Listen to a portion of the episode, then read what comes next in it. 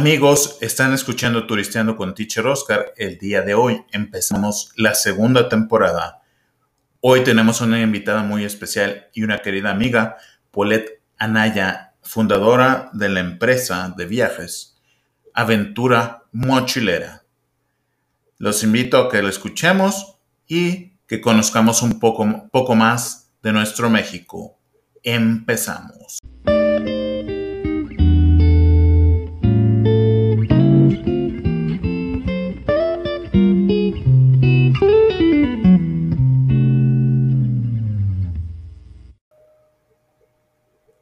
Hola amigos, el día de hoy en Turisteando con Teacher Oscar platicaremos con Paulette. Paulette es la encargada de la agencia Aventura Mochilera y nos platicará un poco de sus experiencias de viaje, cómo ha fomentado o apoyado a sus clientes a quitarles el miedo aventándolos de paracaídas.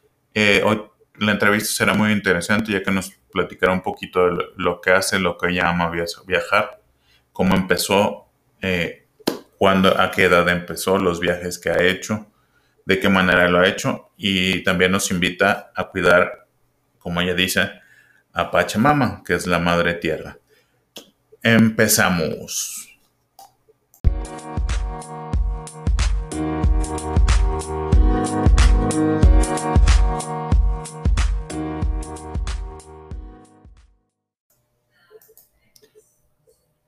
Oaxaca es un lugar que se fundó en 1486 86, por un destacamiento de soldados aztecas que Ahuitzolotl, emperador de México, mandó poner en los márgenes del Atoyac para vigilar la conducta de Cosijoesa, rey de Sechila, los cuales talaron una parte del bosque de Oaxaca que existía en este lugar y levantaron sus viviendas. Esto fue trazada el 13 de julio de 1529 por Juan Peláez de Berrio, teniente del capitán general y primer alcalde mayor. Esta es declarada villa por mandato real el 14 de septiembre de 1526 y posteriormente obtiene el título de ciudad por cédula del 25 de abril de 1532, la cual fue expedida por el emperador Carlos V. La ciudad de Oaxaca está levantada al pie de la Sierra Madre sobre la falda del Cerro del Fortín y se tiende hacia hasta los márgenes del río Toyac. Esta cédula real de las cuales les platicaba fue firmada por el emperador Carlos V en Medina del Campo el 25 de abril de 1532, recibiendo el nombre de Huaxaca, Huayaca, la que era entonces Villa de Antequera. Los primitivos pobladores la denominaron como Huaxayacac. Al llegar los españoles le, le pusieron el nombre Huayaca, por encontrar la próxima un bosque de guajes. Luego llega el emperador Hernán Cortés y le puso el nombre de Seguro de la Frontera. Los primeros españoles residentes en el lugar la denominaron Tepeaca y después Antequera. Más tarde siguió llamándose Huayaca. Estas variantes sin dudas obedecen primero al derecho de la conquista y después a las disputas que hubo entre sus vecinos y el marqués del Valle, quien se llamaba y su dueño, así que con este último quedó como propiedad del rey de España pero enteramente circunvalada por los pueblos indígenas que pertenecían al conquistador. Esta ciudad limita al norte con San Pablo Etla, al sur con San Antonio de la Cal y Santa Cruz Socotlán, al este con San Andrés Guayapán, San Luis Yacatareni y Santa Lucía del Camino, al oeste con Santana María Atzompa y San Jacinto Amilpas.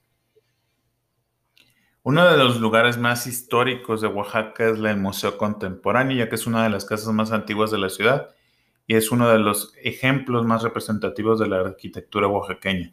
A pesar de que ha sufrido algunas alteraciones, ha conservado su, su esquema general con sus dependencias en torno a los tres patios, aunque el diseño de la planta está adaptada a la tradición oaxaqueña de no estar influenciada por la por las características andaluzas.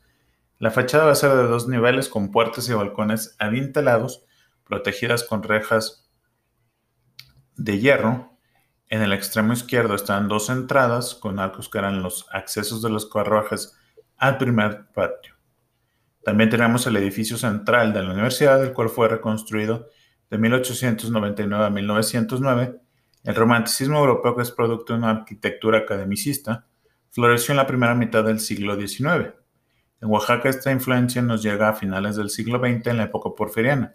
El edificio del Instituto de Ciencias es también representativo del eclecticismo romanticista. El estilo o tendencia es neorrenacentista, pero posee también algunos rasgos vernáculos o locales como el tratamiento del remate. En este edificio destacan sus dos portadas, la de la fachada sur, que es la principal con columnas pareadas, enmarcando abajo el acceso principal y arriba la ventana central del Paraninfo Universitario. En la fachada lateral destacan las dos gigantescas columnas estriadas de orden dórico que soportan un entablamiento movido. Como remate a esa portada se coloca una estructura de lámina de cobre que es del antiguo Centro de Investigaciones Meteorológicas. También tenemos el Teatro Macedonio Alcalá, que es el teatro casino, primero Luis Mier Terán, y luego llegó a ser Macedonio Alcalá en honor del músico, compositor y autor de Dios Nunca Muere. Se inició en 1903 y hasta el 5 de septiembre de 1909 es la fecha de su inauguración. Solo una interrupción de año y medio hubo de sucederle. El teatro está dividido en tres partes, el vestíbulo, el salón y el escenario. La entrada principal es en esquina, dispuesta a las laterales del edificio sobre las calles de Independencia y la primera calle de Armenta y López. Las paredes blancas están decoradas con yesería estilo rococó de un francés tardío y dos medallones con las alegorías de la música y de la poesía. En el cielo raso, otra alegoría representa el triunfo del arte. El salón también es un estilo imperio, en el cual destacan los dos pares de columnas antropomórficas o semicariátidas, con la actitud de soportar todo el marco de la boca y las localidades altas del edificio. Aquí el balcón principal está exactamente al frente del escenario y en la parte posterior está otro balcón que da vista al vestíbulo de entrada al teatro, donde las autoridades recibían a la sociedad oaxaqueña a principios del siglo XIX.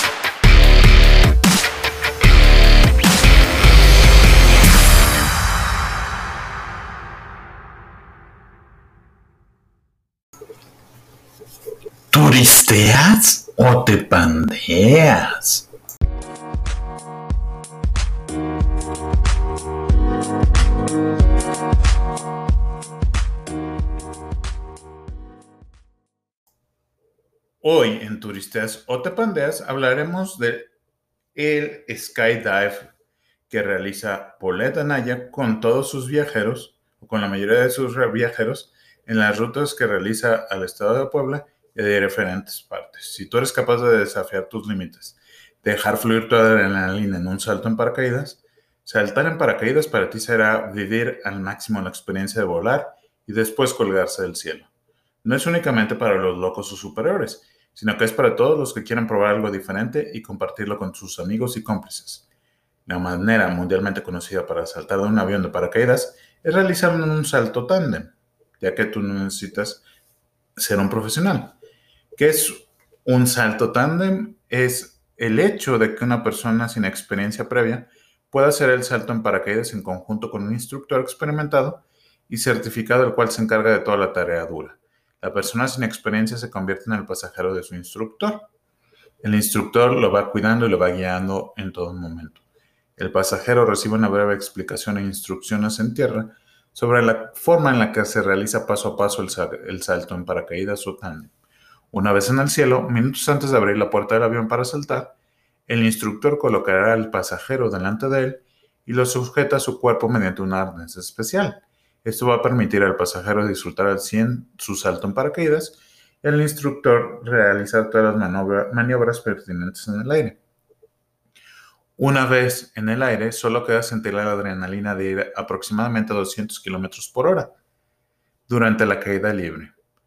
Una vez que el instructor abre el paracaídas, puedes planear en el aire, disfrutar del paisaje y si tienes suerte, acariciar las nubes. La sensación de estar suspendido a la gran altura es otra recompensa de saltar en paracaídas. Aterrizas en un área verde muy amplia reservada exclusivamente para esta actividad. ¿Te atreves? Te invitamos a que lo realices. Y no es lo único que realiza por la Naya. También se ha aventado de diversas aventuras extremas.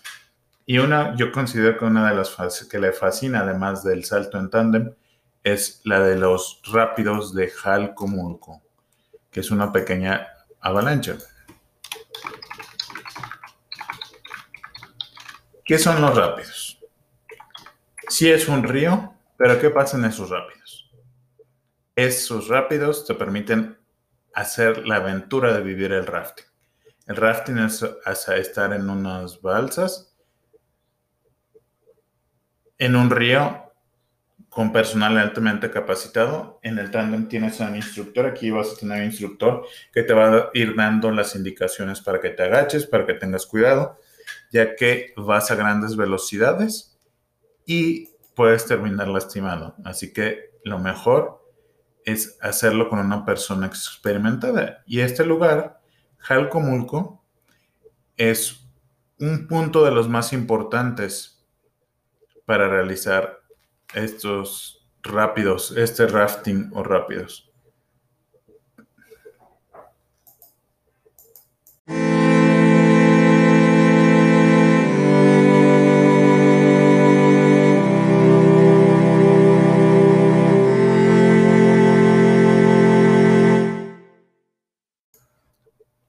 Hablaremos del rafting.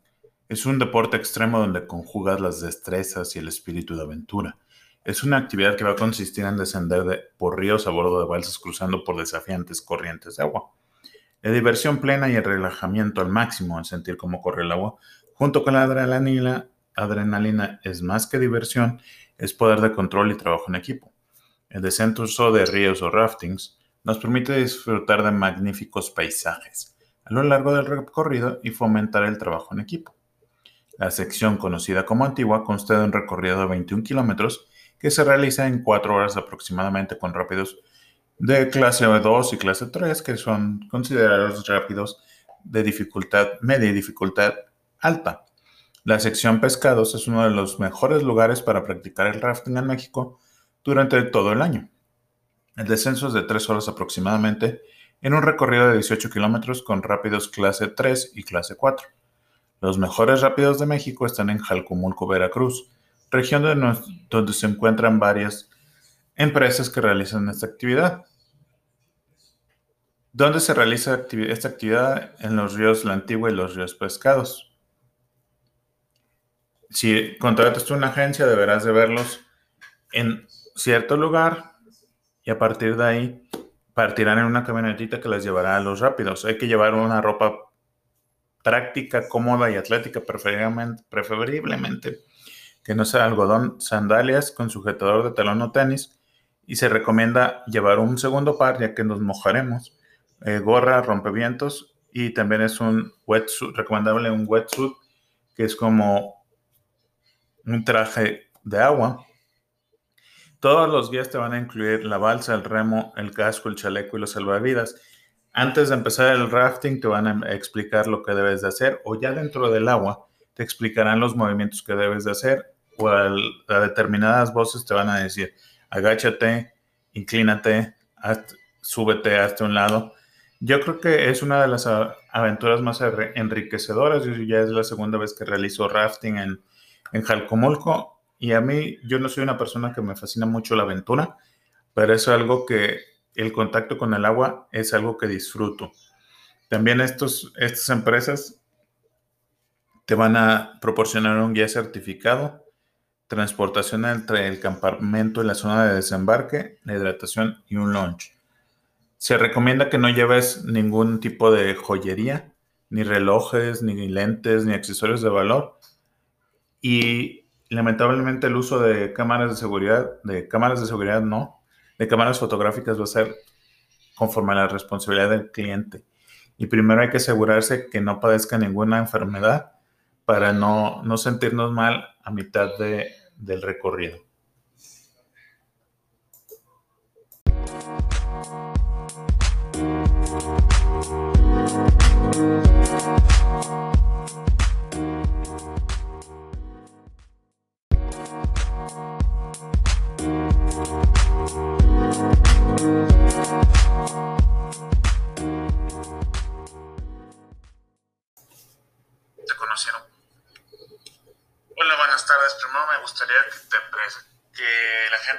Un poquito más tu nombre y cómo es que empezaste a viajar. buenas tardes a todos. Mi nombre es Paula Caballa. Tengo 34 años de edad a la fecha. Empecé a viajar más o menos a los 16 o 17 años siendo menor de edad. Y fue toda una locura empezar a este en este tiempo, ¿no? En esas fechas y hace ya tantos años. ¿Cómo es que inicia lo que es aventura mochilera? No por viajar, que empezó muy, muy chica, Oscar, como te comento, sentía esa hiperactividad, esas ganas, esa dromomanía, ¿no? Le llaman a, las ganas de salir a viajar todo el tiempo. Desde muy, muy, muy pequeña, terminando la preparatoria, iniciando la universidad, eh, conocí a una, una, chica que viajaba de mochilera, pero era así, algo así como móvil, ¿sabes? Era una persona extremadamente aventurera, sin ningún tipo de miedo, muy determinada, y me hice súper amiga de ella empezamos a viajar a lo largo de la República, eh, las temporadas de julio, siempre, cuando teníamos chance de la universidad. Y estuve viajando así hasta los 25 años, como como mochilera, ¿no? Autónoma, solitaria, totalmente. Y ya a los 27 años, una amiga mía me, invitó a, a, coordinar un viaje. Ella había vendido el autobús para la Huasteca, pero nunca había ido. Me invitó a ser guía de este autobús.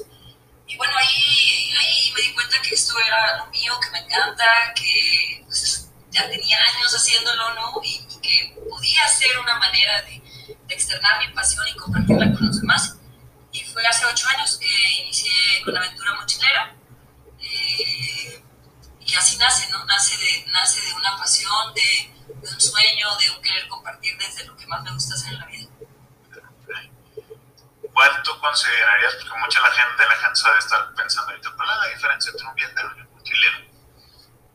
Yo, yo creo que serían tres, turista, viajero y mochilero el turista es aquel que le gusta el arte de viajar con ciertas comodidades, con, itinerarios bien definidos eh, y en lugares un poco más confortables, por así decirlo, ¿no? El, viajero es aquel que se deja llevar por la magia del viaje, es decir, por fluir, que, que, no le tiene miedo a la aventura y que sabe que, que en ese intervalo de, de, de, posibilidades pueden suceder muchísimas cosas que, que, a veces es mejor no planear para que aparezca esa magia y te sorprenda. El viajero es aquel que no se detiene, que es constante buscador, explorador, un apasionado de la vida. Y un mochilero es algo así como un viajero, pero tendiente a ser trotamundos. Alguien que, que dice, ay, me voy a ir una semana y regresa un mes después. y no sabe cómo, cómo terminó allá, ¿no? Termina la vida llevándolo por caminos inexplorados, inclusive por su mente, pero con ese corazón y esas ganas de hacerlo, pues termina viajando más de lo que hubiera pensado. Y eso es justo lo que nosotros hacemos acá. Hacemos un tipo de viajes, eh, bueno, por el giro, ¿no? De la agencia, tiene que ser organizado. Tú, tú quieres hacer un itinerario, pero siempre tenemos paradas sorpresas, hacemos cosas que la gente no hace regularmente porque pues este proyecto no nació de, de, de estar en una computadora, ¿no? De, de, crear una agencia a través de una plataforma de turismo, una carrera de turismo. De hecho, yo estudié negocios internacionales. Tengo varios amigos que estudian turismo, pero digo, somos un poco muy diferentes, un poco convencionales. ¿Qué le recomendarías a la gente que quiere conocer el mundo? ¿Qué tienen que hacer? ¿Qué cosas para dejar todo y lanzarse a la aventura? Ahorita, gracias a Dios, estos momentos que estamos atravesando post-pandémicos nos mostraron que el comercio digital lo es todo y que el hecho de estar en casa se puede hacer un home office y la empresa no se va a caer, nada, nada va a suceder. Entonces, si dentro de ti existe esta inquietud de, de, querer viajar, de querer conocer, de querer salir de tu zona de confort, pues lo primero que necesitas es dejar el miedo. Segundo, después de dejar el miedo es buscar algo que tú tengas internamente que, que, que se te facilite, ¿no? Se te facilita hablar con personas, buscando un trabajo en torno a las relaciones públicas, a las ventas, ¿no? Se te facilita el, la, el vender, ajá, pues este, búscate hacer comercio electrónico, compra, busca precios baratos con garantía y, revende las cosas, ¿no? El, el ser nómada digital es la mejor manera de viajar por el mundo, porque no te atas a un horario, no te atas a un establecimiento ni nada. Claro, esta vida tiene muchas cosas, Oscar, que, que no son tan chidas a veces. O sea, sí están chidas, pero al, al, al, al panorama nacional o, normal como la gente lo ve, puede que no les agrade tanto. Por ejemplo, es una vida un poco solitaria, ¿sabes? No muchos te aguantan. A mí una vez me dijeron, no, es que yo quiero una novia, quiero un avión y tú estás cinco meses fuera de, al año acá. Entonces es como, pues, pues, pues, un poco sacrificar algunas situaciones, pero pues yo creo soy una ferviente creyente de que, de que desde dentro, desde dentro de nosotros, eh, generamos nuestro exterior. Si tú eres feliz por dentro, si tú haces lo que te gusta, si te, si te armas de todas estas herramientas para lograr tus propósitos, todo por fuera se va a empezar a acomodar porque tu vibración se eleva. Bueno, son temas energéticos que a mí me encantan y que no son el tema, pero sí les recomiendo que busquen hacer lo que les gusta, los que les facilita para que sientan que no trabajen, no se hacen un trabajo. Puede que sí, yo lo hacía y ahorraba, ahorraba, ahorraba, ahorraba y después me iba. Entonces, si no ves la posibilidad de aprender, búscate un trabajo en el cual no te pese dejarlo un año después trabaja un año, ahorra como loco, búscate otras alternativas de ingresos residuales, invierte tus ahorros para que te generen rendimientos y lárgate otros seis meses de viaje. ¿no? Hace un ratito platicamos cómo, cómo empezaste a viajar, pero ¿qué fue el detonante? ¿Fue en tu niñez, en tu adolescencia? Porque muchos, digamos, blogueros, youtubers que empiezan como, ¿sabes? Viajan con su familia, Pero después hay algún detonante que los hace viajar y experimentar el conocer el mundo. Mi mamá era una persona muy miedosa, muy, muy de, no, si salimos nos va a pasar. Y mi papá, fíjate, yo mi papá eh, lo conocí solo hasta los 7 años porque él fallece después de esto. Y, y es bien impresionante lo que me cuenta mi madre, lo que me contaba, que también ya falleció. Me dice que, que mi padre estuvo, estuvo casi en 40 países. Entonces, seguramente hay un gen hereditario en mi sangre que aunque no lo haya visto o vivido, está ahí, ¿no? Está ahí. Entonces, obviamente me nace por mi espíritu y, y, y doy gracias a Dios y al cielo y a todo el mundo por, por este espíritu que tengo, para poder compartirlo, sobre todo por la gente que confía en nosotros, que, que conecta, ¿no? A través de, de aventura mochilera y, y yo estoy muy agradecida con la vida por eso. Entonces, pues esto empieza desde chica, empieza desde muy, muy chica. Estuve de misionera varios años y nos llevaban Semana Santa y Pascua a varios estados de la República a, ir a rezar y todo, pero. Decías, no importa. Ah, rezar, ¿qué tiene? Yo lo que quería era empezar con ese bichito viajero, ¿no? Ya después fue cuando, eso fue muy chica, como a los 13 años. Ya después fue cuando conocí a esta chica, empecé a viajar más en forma, y luego ya a los 27 años me conecté con el mundo de los viajes, con una agencia, ¿no? Si yo te pusiera, si yo te dijera qué cantidad, una cosa es aventura mochilera, pero ¿cuántos países conoces? ¿cuál es la cultura que más te impresiona de esos países que conoces? ¿Y qué comparativo? O sea, cada país tiene sus cosas bellas, México tiene sus cosas bellas, y si hay cosas que le hacen falta, que cuando vas a otro país te das cuenta y dices, nos hace falta esto, como que entra, te entra la curiosidad de, la, de pensar y decir, tenemos estas eh, riquezas naturales, o estos mares, o estos lagos, o estas cascadas, pero no las hemos sabido cuidar. ¿Cuántos países conoce Polero? ¿Cuántos países? 19 países. 19 países en 6 años.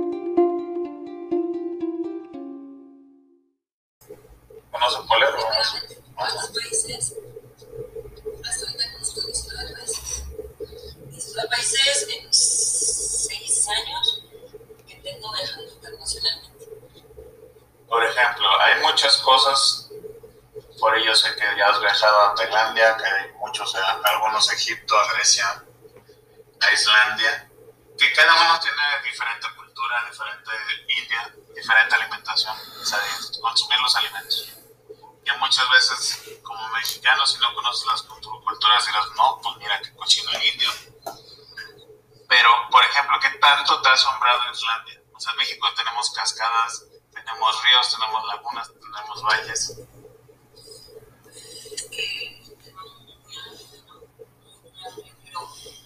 Creo que cada país tiene su, su encanto, cada país tiene su encanto, el mundo occidental tiene su encanto, el mundo oriental tiene su encanto, y, y en la sencillez de observar y de estar en el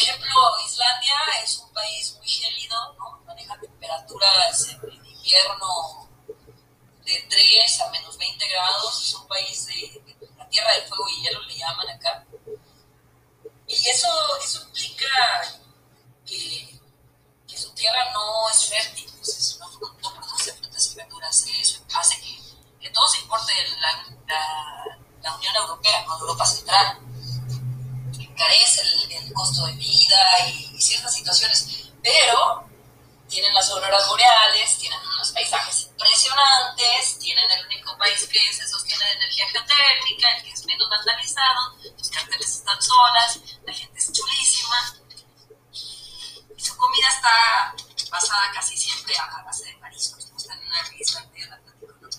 Entonces es un, es un país que ofrece mucha aventura y, cosas así, ¿no? O sea, si me preguntas de acá de Sudamérica, Perú es mi país favorito, favoritísimo ese tour. Ese tour neta está locos, 15 días de aventura, vamos desde el desierto de Atacama, que es el desierto más árido del mundo, pegadito a la frontera con Chile y, y Bolivia. Y a partir de ahí empezamos a recorrer en jeeps tres días hasta el Salar de Uyuni, hasta lo que es este, la, población de Uyuni, ¿no? Todo, todo lo que son los el altiplano de los Andes, de la cordillera de los Andes. Entonces, eh, como yo soy muy naturalista, Oscar, trepa cerros amante de la naturaleza, entre más cosas estén, más, más salvaje esté el viaje, a ese nivel, pues más me vuelve loca. O sea, es el Perú-Bolivia, o sea, en la parte de Amazonas de Perú pero si yo me fuera, por ejemplo, el de Chile, Argentina, donde está el, Parque Nacional de Torres de, de Torres del Paine. perdón. Que es la parte de la Patagonia chilena y argentina.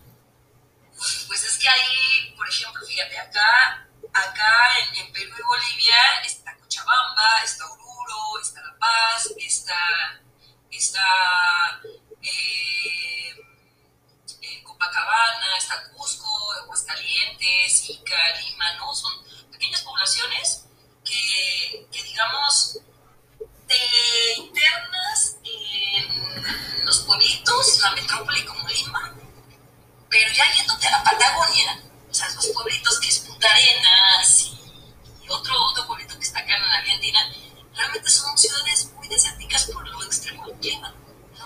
Entonces ahí se va a trepar cerros, a hacer caminatas, trekkings de alta montaña que se refieren a, senderismos de neta, neta, neta, caminar todo el día y llegar nada más a dormir a un refugio que está entre montañas y te van a dar de, comer, de cenar te van a desayunar y ahora le sigue caminando, ¿no? Porque tienes que llegar hasta el siguiente hospedaje donde vas a dormir para que termines el circuito. Entonces ese tipo de viajes pues no se puede hacer cualquier persona. O sea, lo puede comprar alguien con la ilusión de, de conocer el fin del mundo porque se le resulta atractivo, pero si yo llevo a una persona que nunca ha hecho una caminata de montaña, ya imagínate cómo se siente.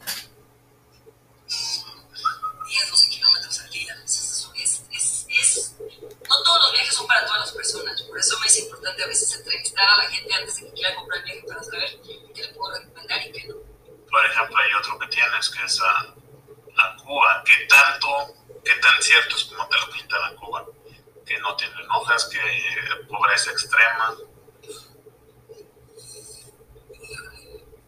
por eso me gusta a mí el primero, porque no es la misma perspectiva que, tengo viendo con gente, sintiendo la presión de ser una coordinadora, a, irme sola y perderme y conectar con un montón de gente que, que se apareciendo en el camino. Y, me encanta porque puedo hacer relaciones eh, de amigos y, y, exactamente conectar con las realidades que muchas veces, por lo menos en el sistema socialista, no salen al exterior, que ellos tienen controlados el tema del internet muy, muy cabrón. Cuando murió Fidel Castro, una amiga me escribió, porque yo creí que era por especulación, lo digo usted. Yo le dije, güey, ¿qué pedo? ¿Se murió o no se murió?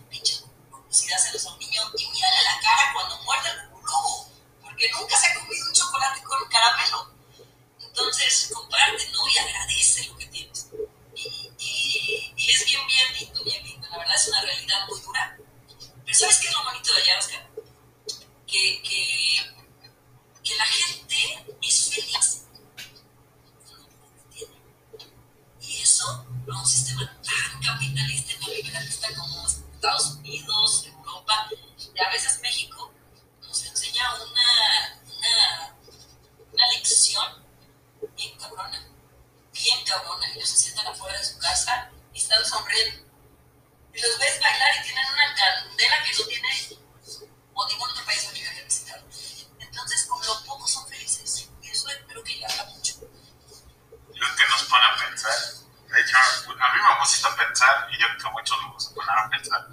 Yo soy muy difícil de que me hagan llorar y ahorita pues, casi casi me, están saliendo las lágrimas. Este, porque nos pone a pensar en ser agradecidos, a tener gratitud por lo que tenemos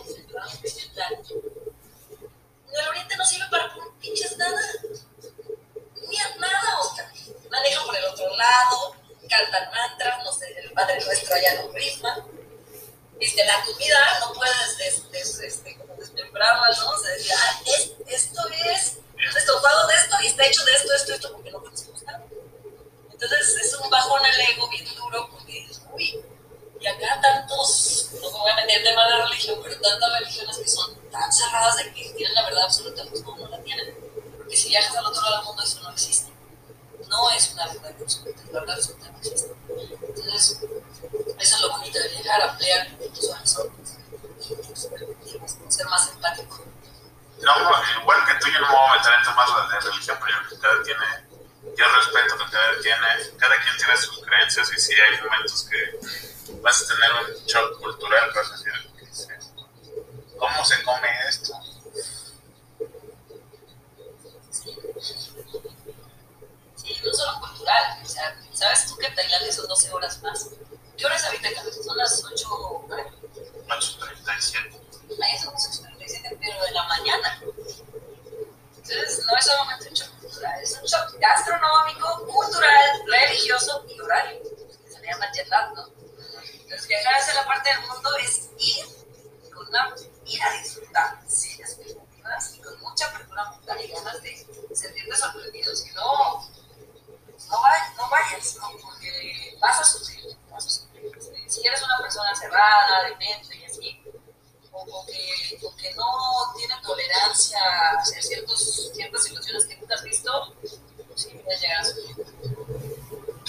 considerarías o cómo diríamos que qué tan difícil es viajar? Me imagino que en otros países no es tan difícil viajar solo, pero en México, que muchas veces dicen, no, eres mujer, hay problemas de inseguridad, eh, se va a ir de RAE. Me empiezas especular que puede pasar.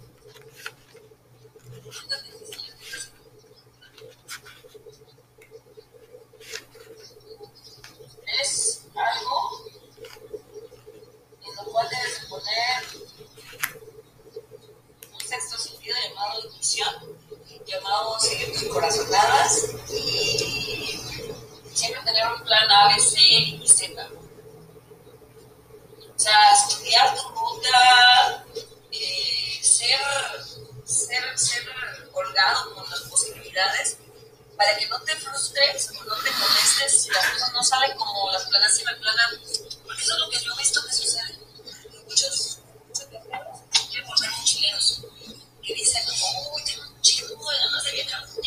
Neta, neta, me siento como tan encerrado. Nomás tengo pinches mil pesos. Yo me acuerdo cómo yo le hacía cuando nomás tenía mil pesos y tenía como 20 años. Yo me iba y me paraba, o sea, en las rutas, en la carretera que conectaba a San Pancho, y ahí me paraba y decía, aquí en la gasolinera va a pararse una mamá, un papá y un hijito que no me quieran violar. Yo voy a ver esa vibra y me voy a subir en la cabina de atrás y me van a dar una y voy a llegar a San Pancho. Y llegaba a San Pancho y me llevaba a mi casa de campaña para no. Y si me corría me iba para otro lugarcito. Pero nunca dejé de hacer eso. Pero, ¿sabes? Y eso es lo que tienen que hacer ellos, sea, seguir sus sueños, pero que el miedo no te domine. El miedo es una emoción de las más fuertes que maneja este mundo, después del amor, y sirve para alertarnos y conectarnos con esos sentidos, para estar prevenidos de lo que puede llegar a suceder, pero si te domina, si te posees, si te paraliza, pues no vas a poder salir de ahí y dejar de vivir. Entonces, tienes que seguir más ese, ese corazón, ese, ese espíritu aventurero, usar ese miedo como, como instrumento para protegerte, pero no para detenerte. Entonces, ¿cómo lo haces? Planea tu ruta, empieza a viajar aquí en corto. Yo le recomiendo a la gente aquí en corto para que vayas agarrando algo que se llama autoconfianza. Lánzate a San Pancho, lánzate a la Huasteca, si vives en la Ciudad de México, vete para Oaxaca, si vives allá para Chihuahua, pues vete a la, a Sierra Tarahumara, ¿no? En las bajas, venga, vayas a Riento, a, Paz. Pero, pero hazlo, ¿no? No dejes que se quede nada más en tu mente, llévalo a la acción, llévalo a la acción para que llegue ese empoderamiento de pude hacerlo y poco a poco ve aumentando las distancias, los días, la intensidad. Viaja acompañado las primeras veces con la motivación de, de tener a alguien con quien compartir, de que si pasa algo, acompáñate de tu mejor amiga, de tu novio, de tu novia, tómate fotos, tómese fotos los dos, no se los tomen siempre juntos. eh, y hagan lo que quieran hacer, disfruten, disfruten, preocupen su mente y las decía al principio, como la magia de que se manifiesta cuando permites que las cosas. Tú como... O sea, muchas veces voy de acuerdo que sí, no le tienen miedo a la aventura y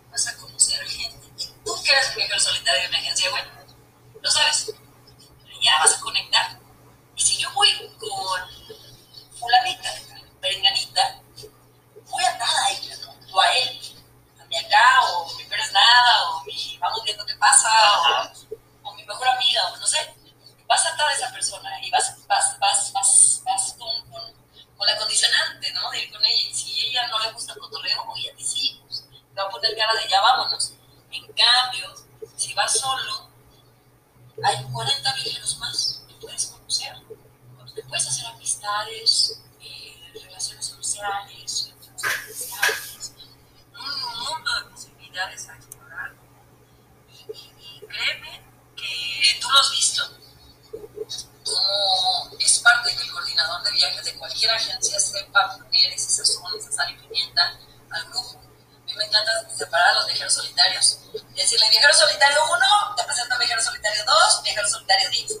Y ahí solitos así, ya de repente ya se llevan todos con todos y ya es esa química. Entonces, no, no, yo les invito a vencer ese miedo de hacerlo solo. Este, si tienen, si tienen la, la corazonada de hacerlo de esta manera, ¿no? De comprarse un ticket de avión, porque lo vieron paratérrimo, ahora pues pandemia, las aerolíneas van a empezar a bajar sus precios de avión porque justamente pues Canadá sigue todavía con frontera cerrada, hay muchas limitantes ahorita a nivel internacional para viajar, entonces todo el turismo internacional está volviendo a ver el turismo nacional. Y eso es un pro, una vez ya estando vacunados, sabiendo totalmente que, que se encuentran bien de salud, creo que es un buen momento para aprovechar eh, ese momento para viajar. ¿no? Cómprate un ticket barato, chécate los lugares que se pueden conocer, lánzate a, a explorar. Verás que las cosas salen mejor de como Creo que eso que comentas es importante. Sí, yo empecé a viajar acompañado mamá, pero hubo ciertos momentos que me dijo, yo ya no puedo. Bueno, empecé a viajar con mis amigos, amigas, y era, ay, me duele el pie, ay, ya no puedo. Y yo decía, pero estás enfrente de las ruinas de, de Cacaxtla o estás enfrente de Monterrey. Era así. Creo que ya aprendes y sí conoces a mucha gente en el camino. Si yo te pusiera a pensar, tío Polet, y, y te hiciera regresar casado, ¿A dónde te gustaría viajar? ¿Qué lugar? ¿Qué situación? Pues en otra era. En otra época. En otra...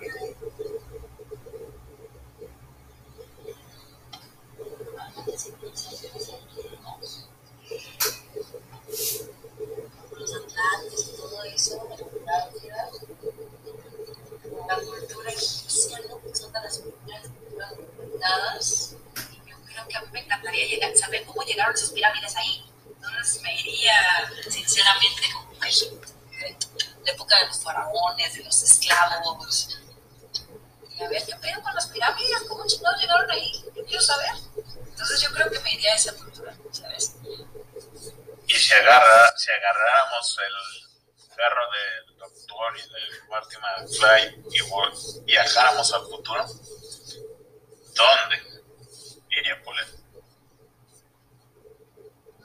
Al futuro, digamos, estamos en 2021, 30 años para adelante, 2051.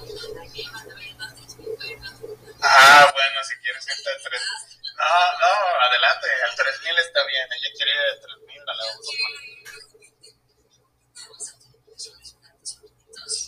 Pero bueno, vámonos al 2030. Ay, me preocupa la humanidad, Oscar, me preocupa el planeta. Realmente, realmente no sé cómo vaya a estar esto. Es algo que trato yo de crear conciencia en primero sobre la huella ecológica que creamos nosotros. Tratar de, te sientas en una playa y ves tres colillas de cigarro de un neandertal que los dejó ahí. Porque ¿cómo nos gusta viajar? Nos encanta ir y disfrutar de un lugar bonito, pero no dejamos limpio o recogemos un tantito, ¿no? Entonces, en unos 30 años yo espero que todo siga bien. Eh, yo creo que a mí me gustaría extrañamente ir a hacer o vivir un tiempo en, países como África, en el continente africano y en países como Sudamérica o todas estas áreas que están muy conectadas con la naturaleza, donde hay safaris, una población de flora y fauna más extensa. Que amo, amo, amo la me. Ahorita te pon, me pones a pensar y digo, ah, 2021, pues ya, sí, nos hace falta como humanidad mucho trabajo, mucho pensar, mucho recoger y no tirar. Ahí está, sí se cerró por conflictos entre los pobladores, eh, hierve el agua, pero también la gente tiraba y yo creo que era la, es un paisaje muy bonito y unas cascadas petrificadas hermosas, pero ahí entra la inconsciencia de la gente de tirar basura. Utilizan los neandertales. Ojos en la página oficial de Aventura mucha gente se me indignaron los perros. Dice, todo estaba mejor antes de que soltaran a los animales. Cuando estábamos en la pandemia y puse una playa llena de, de basura, ¿no? Ujú. Entonces sí, sí es algo importante que, una conciencia ecológica. Por ejemplo, tú ves ahorita estoy tomando en un vaso, un vaso que a mí me dieron, en- es un vaso de, de Nicel, de litro, que yo que como no tengo vasos de litro porque mis vasos son chiquitos, pues me traigo esos, ¿sabes? Los lavo y los reuso acá en la casa.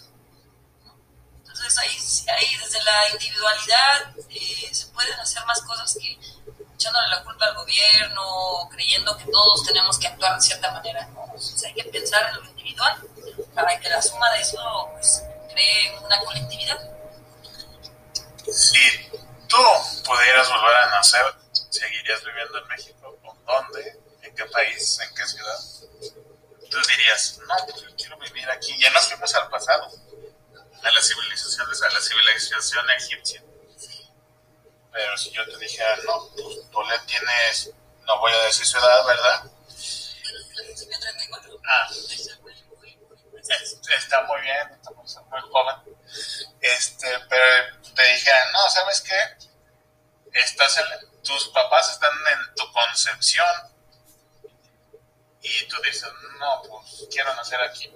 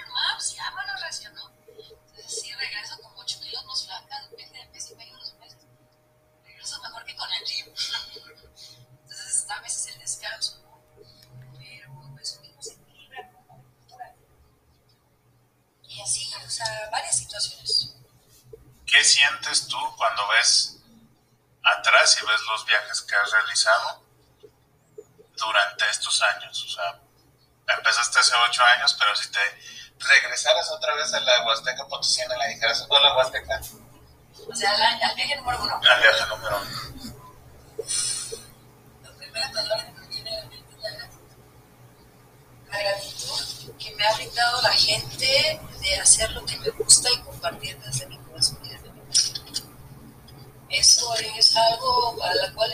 palabras, solamente pues, trato de, volcar toda esa gratitud en un itinerario completo, bueno, bonito y barato, como es la esencia de aventura mochilera, en algo que, te rete a nivel personal para que te des cuenta que eres capaz de hacer cosas que nunca te imaginaste. Y esa misma salida de tu zona de confort eh, este, eh, juega en otros ámbitos, llámale profesional, de pareja, viajes a una de sus. Y lo he visto en algunos de ellos. Entonces, sobre todo la gratitud.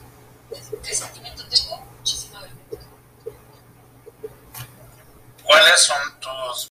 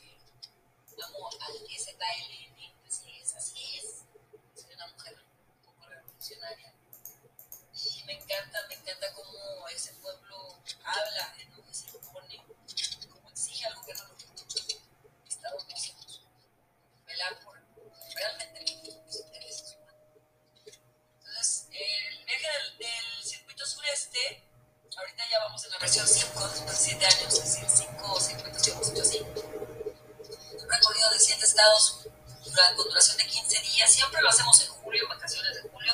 Este año viene del 16 al 31. Y, y es un recorrido de siete estados, 15 lugares. Y, perdón, 30 lugares en 15 días. Es decir, se ven dos lugares, uno en la mañana, uno en la tarde. Los estados son eh, Puebla, Oaxaca, Chiapas, todo Quintana Roo, desde lo que es la laguna de los siete colores, Bacalar, hasta Holbox. Empezamos por media Yucatán, este, lo, que es, lo que es la parte de Valladolid, los cenotes, Chichen Itza, y ya pasamos a lo que es Catemaco, la parte de Veracruz, y luego vamos a Acapulco, donde están los mejores rápidos, que en julio están en un muy buen nivel por la lluvia, y entramos por el pico de Orizaba hacia la Ciudad de México. Entonces, ese viaje tiene todo porque está baratísimo, no se me hace a mí caro, 12.999 pesos por 15 días, 30 lugares, todo lo que necesitas, incluido menos los alimentos, es extremadamente barato. Y, y, creo que regresas conociendo el sur de tu país, tienes un montón de experiencias. Obviamente, el autobús después de 15 días con 40 y tantas personas, eso se vuelve como una familia. Una familia. ¿Por qué? Porque estás viendo a alguien 24-7 y se crean buenas relaciones. ¿Tú has visto cuántas parejas han salido? Amores furtivos y de todo, ¿no? De todo se goza, de todo se divierte. Ese viaje creo que es mi viaje estrella aquí en, en, en lo nacional. ¿Y afuera? Perú, Bolivia. Bolivia. Desierto, vías lácteas, estrellas, el lago más grande del mundo, el lago con más altitud en el mundo, también el lago Titicaca. Para la gente que cree en las energías, es el, el, uno de los chakras del mundo, un punto energético importantísimo. Machu Picchu, Huayna Picchu, Aguascalientes, Cusco, el oasis de la Huacachina, las, los viñedos de, Naz, eh, de, de, Pisco, las líneas de Nazca, ¿no? que son líneas extraterrestres de otro planeta, y la ciudad, lo que es Lima, ¿no? la, la, eh, la parte de la, de la, metrópoli. Entonces, ese mix para mí es mi favorito. ¿Qué tan preparada tiene que ir la gente? No tanto por los... Suena muy interesante por lo, por, uh, lo cultural o lo demás, sino cuando llega el momento que dicen, uy, tengo que subir escaleras de las pirámides de, de allá. La montaña sagrada, ¿no? Uh -huh. el, nosotros conocemos la ciudadela sagrada de, de los incas. Pero cuando tú piensas en Machu Picchu, piensas en la postal, ¿no? La, la, la montaña y la, las ruinas abajo. Pero lo que es Machu Picchu son las ruinas. Y lo que es Huayna Picchu es la montaña sagrada, la montaña que viene en la postal de ahora. Y esa montaña tiene camino que está hecho a base de escalones que en la cultura inca creían que para entrar al cielo y entrar al infierno, su cielo es infierno, los quechuas, es, es, entra uno por uno. Entonces, ¿qué crees? Que para subir esa montaña son escalones más o menos de ese tamaño, Oscar. Y así. Y estás a tres mil y tantos metros. Entonces, literal, subes en cuatro patas. Yo he subido a todo el grupo, me he llevado, viéndome atrás y no, vámonos, y llevan snack y nos paramos, el chocolatito, la bebida. Otra vez subí una señora, la señora Olivier, perfecto, la conoces. Y tiene 68 años. Subió hasta arriba. Despacito, a su ritmo, pero subió. ¿no? Tiene muy buena condición la señora, la verdad, muy envidiable. Entonces sí se necesita ganas, sobre todo, porque puedes quedar destruido al final del día, pero con una sonrisa de haberlo hecho, de haberlo logrado, de, de, de darte cuenta de que pudiste, ¿no? Y cuando tu mente, esa mente tan traicionera a veces que nos dice tantas cosas, darte cuenta que sí lo lograste. Entonces, ¿qué importa el cansancio? Ya tendrás muchos días cuando regreses de un viaje para descansar. A lo mejor esta pregunta va a ser complicada y te voy a poner a pensar. Ya, me, ya, me, ya sé cuáles son tus viajes, tus viajes estrellas, pero si yo te dijera, uy, si yo me fuera atrás hace dos años de no, y no hubiera conocido a Polet y me encontrara hoy en día con Polet, le dije a Polet, híjole, quiero viajar, pero recomiéndame eh, estados de la República Mexicana. Yo sé que te enfrentas con la gente que dice, sí, pero que te gusta.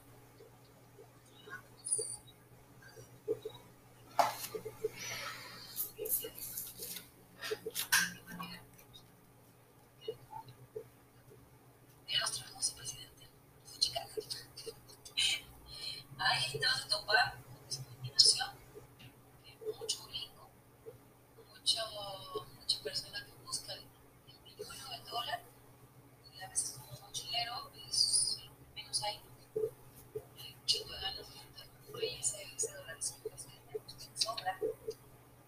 Entonces, para mí el tema de las playas, el Golfo de Cortés, que no por nada, que fue ya justo, que lo llamó el acuerdo del mundo está hermosísimo, pero eh, las bajas no son los campos.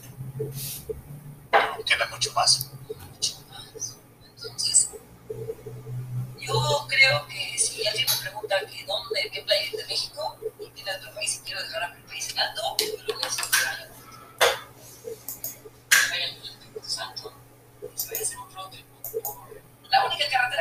toda la baja. Nada de difícil viajar allá de muchas ganas. Ya en el tema de, de, tradiciones, Oaxaca y Chiapas me hacen unos estados muy completos, llenos de ruinas, de antigüedad, de historia, de cascadas, selvas, la cultura maya está impresionante, nuestra cultura base que nos rige. Entonces yo creo para Oaxaca y Chiapas y otro estado que me encanta es la Huasteca, aparte de San Potosí. Aparte, tiene todo para turismo de aventura, para ecoturismo y lanzar tu fitecito de semana de Y yo te preguntar, como mochilero, viajero, vamos a hacer un lado muy por hoy el turista, ¿qué hay que llevar en la mochila? ¿Qué nunca debe de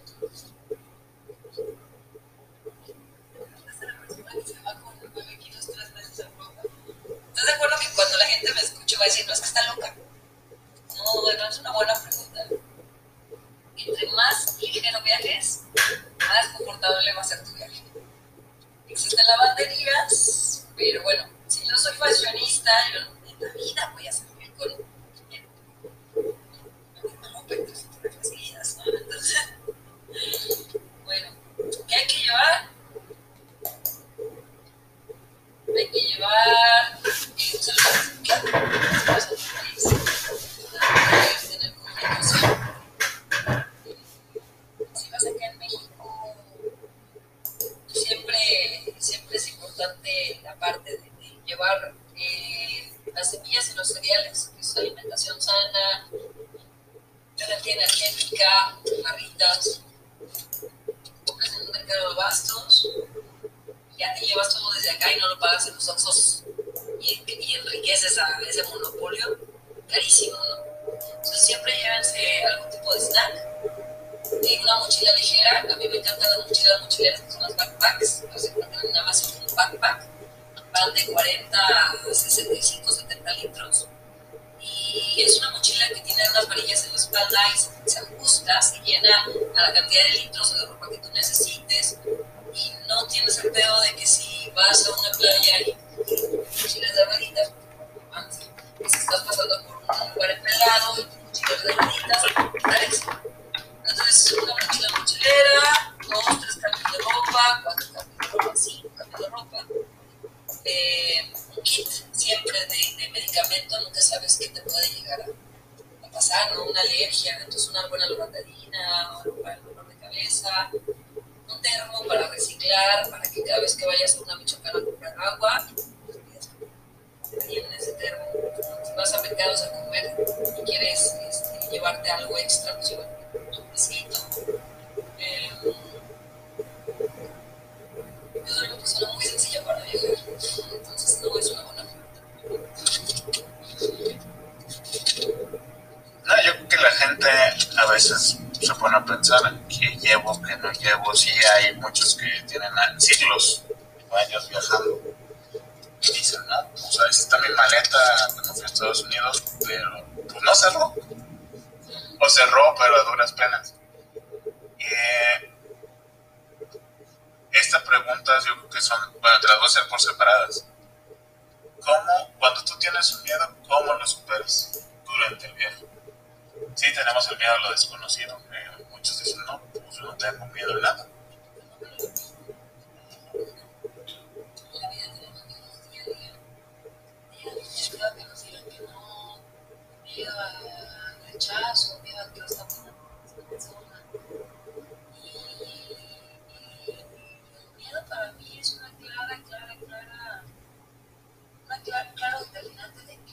algo ahí atrás. Es que no. Ese miedo, saber si viene de tu mente, la mente nos hace muchos años, como dije, y tratar de, de caminar paso a pasito hacia ese punto que va, vas a hacerte, va a hacer que venzas ese miedo para poder este, darte cuenta de que no, está, no estaba tan mal como pensabas, ¿no? Por ejemplo, no, voy a vivir un lado, me va a pasar algo, y ahorita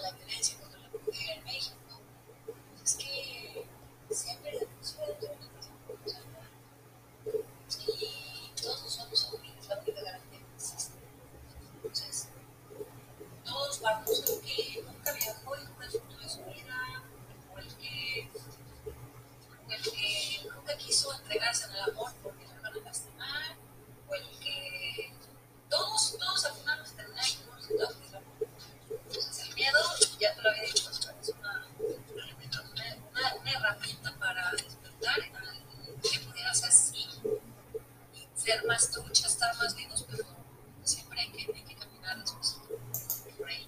Por ejemplo, yo veo a la gente, y yo soy bien malvada, pero bien malvada. Hago un viaje un fin de semana, les meto paracaídas.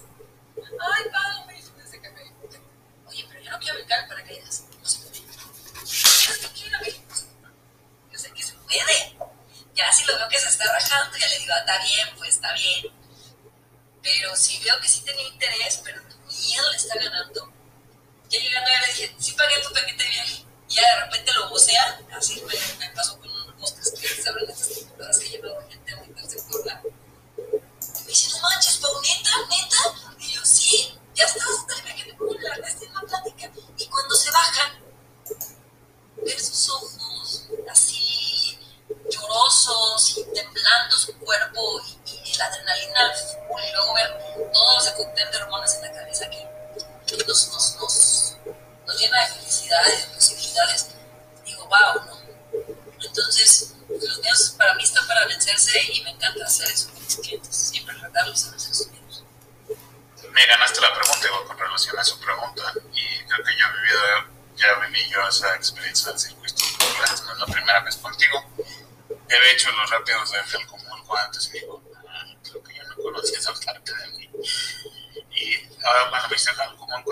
aviéntame la cascada de huevo, aviéntame lo que quieras. Se te van quitando poco a poco los, los miedos. Si yo quisiera pensar, de esos viajes de fin de semana, tienes un cálculo de cuántas personas fueran los valientes que dijeran, eh, yo me aviento, yo le tengo miedo a las alturas, pero yo me aviento.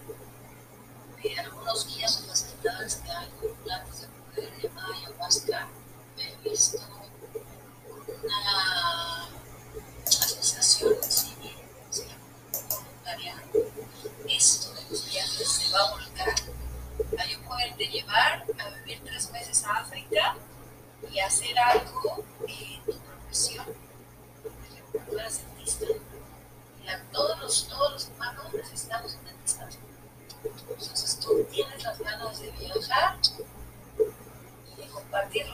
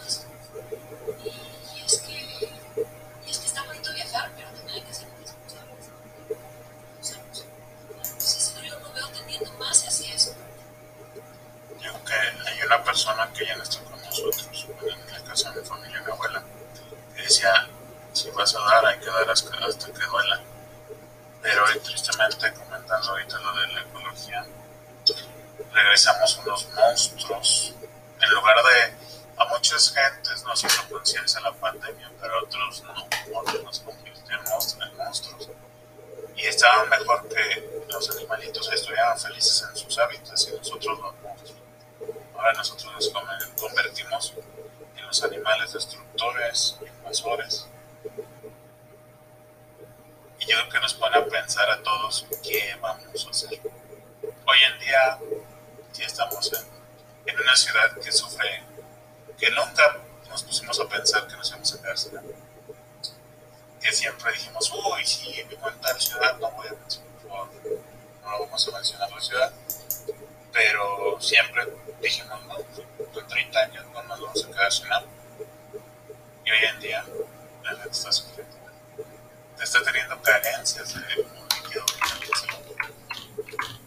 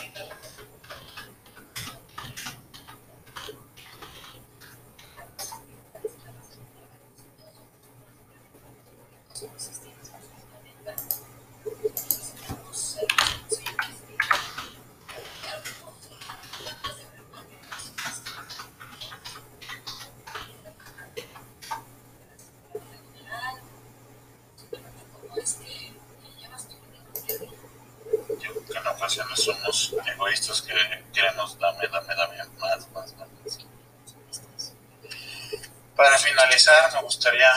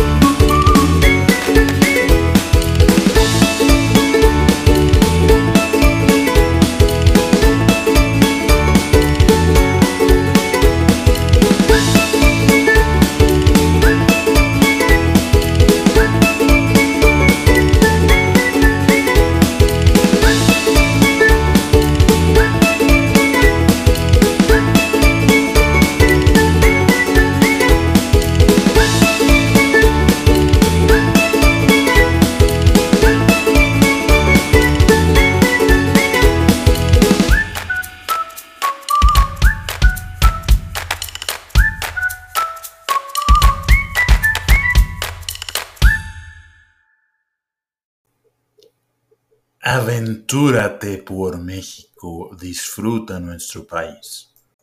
Hoy conoceremos un poco más de la laguna de Manialtepec, un sorprendente paraíso para ver la bioluminiscencia. Se encuentra a 15 minutos de Puerto Escondido, Oaxaca.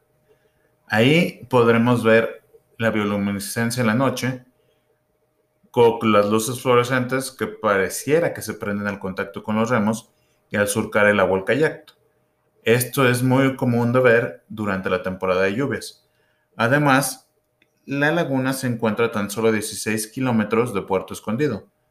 También debemos de mencionar que es un lugar sumamente bello y que tiene una belleza excepcional, rodeada de exuberante vegetación de manglar. ¿Qué significa Manialtepec? Esta palabra deriva de los vocablos náhuatl manine, que quiere decir animal que se arrastra, y tepetl, que significa lugar. En conjunto se puede interpretar, como lugar de lagartos. Esta laguna de aproximadamente 6 kilómetros de longitud cuenta con pequeñas áreas de playa, donde se pueden pescar especies de mojarra, robalo o bagre. Para llegar a ella tenemos varias opciones, abordar una camioneta, tomar un taxi y llegar hasta la población de San José de Manieltepec. Por las noches, las aguas de la laguna brillan cuando son agitadas. La bioluminiscencia se debe a que este poblado de millones de microorganismos conocidos como dinoflagelados, la luz o brillo en el agua es resultado de una reacción química entre sustancias presentes, entre ellos las cuales se combinan y destellan. ¿Cuál es la mejor temporada para ver la luminiscencia puede ser en los meses de lluvia, en junio, julio, en muchas ocasiones también en diciembre, y estos se ven alrededor de las 6, 7 de la noche o un poco más tarde, entre 11 y 12 de la noche, eh, dando que está el sol pintado de rojo, se refleja en la laguna con estos destellos rojos y anaranjados, y el paisaje se puede decir que es sumamente virgen, ¿no? porque no hay hoteles, no hay un lugar donde se junta el mar y la laguna y empieza a anochecer.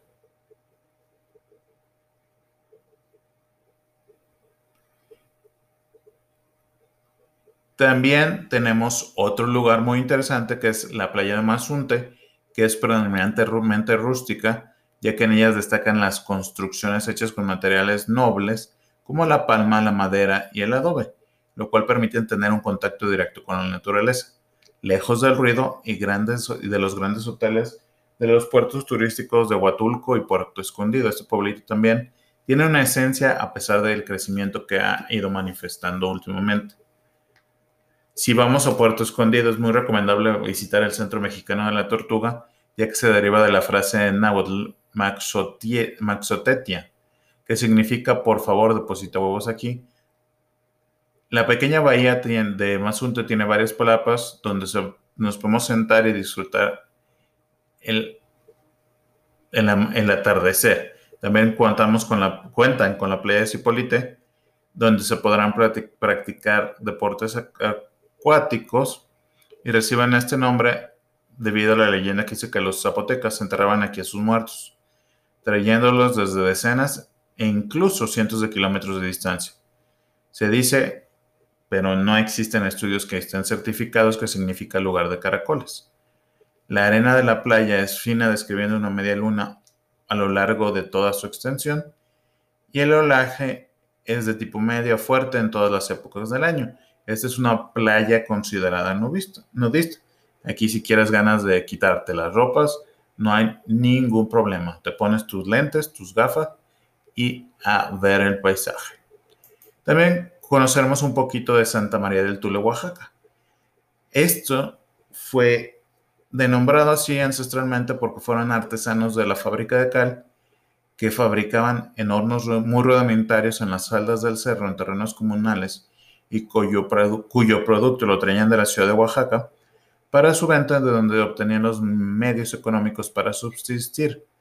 Posteriormente, en 1926, dejan la fabricación de cal y se convierten en campesinos de cultivos como maíz, frijol, garbanzo, alfalfa que también se estaban acabando por la temporada irregular de las lluvias. La iglesia de Santa María del Ture es un edificio con características que corresponden a la época de mayor Desarrollo del barroco oaxaqueño. Este pequeño templo presenta una portada de dos cuerpos con un nicho que guardan la imagen de Santa María. En su interior alberga retablos de estilo barroco entre todos los atractivos de Oaxaca. Indiscutiblemente que el maravilloso árbol del Tule es uno de los preferidos de propios y extraños o de visitantes extranjeros y nacionales. Existe un vínculo no racional entre este increíble ser vivo y aquellas personas que tienen desarrollada su sensibilidad. Admirar un ser vivo con gran vida o que es longevo frente a nuestra pequeñez o insignificancia física y nuestra fugaz temporalidad hace que se, estremezca nuestro corazón. Y debemos recordar que en la mítica del pueblo mixteco se dice que ellos vienen de los árboles.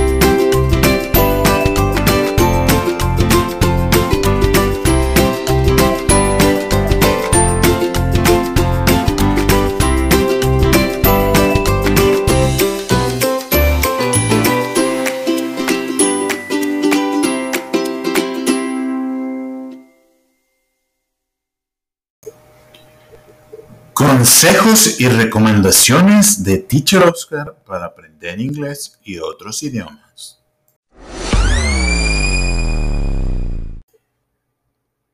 En consejos y recomendaciones con Teacher Oscar platicaremos de la diferencia entre person, persons y people. Muchas veces nos preguntamos si esto genera confusiones. Sí, en muchas ocasiones esto genera confusiones para los alumnos que están aprendiendo a hablar inglés ya que en muchas ocasiones utilizamos el person cuando es en singular, como por ejemplo, Joel is such a nice person. Es una persona muy agradable, muy simpática. She's a person I have a lot of respect for. Ella es una persona a la que respeto mucho, le tengo mucho respeto. Persons es muy raro que los nativos lo usen, pero sí se, se oye o se emplea de una manera más formal y más, más en términos legales. Any person or persons found in possession of illegal substances will be prosecuted. Toda persona o personas que se encuentren en posesión de sustancias ilegales serán procesadas o serán remitidas. People lo utilizamos para referirnos a grupos de personas o seres humanos en general. I saw three people standing on the corner. Vi a tres personas de pie en la esquina. Jim and Wendy are such nice people. Jim y Wendy son gente muy agradable oh, three people were interviewed for the job, but only one person had the right qualifications and experience. Tres personas fueron entrevistadas para el trabajo, pero únicamente o solamente una de ellas tuvo las calificaciones y la experiencia necesaria. Nos seguimos escuchando, amigos.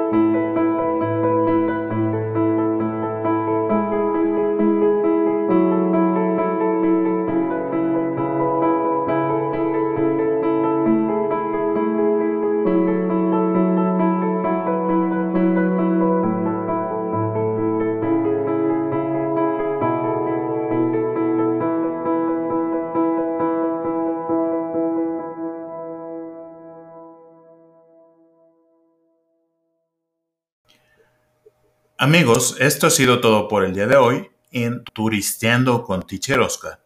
Los esperamos el próximo martes. Sintonícenos de 6 y media a 7 en su plataforma favorita, Anchor o Spotify.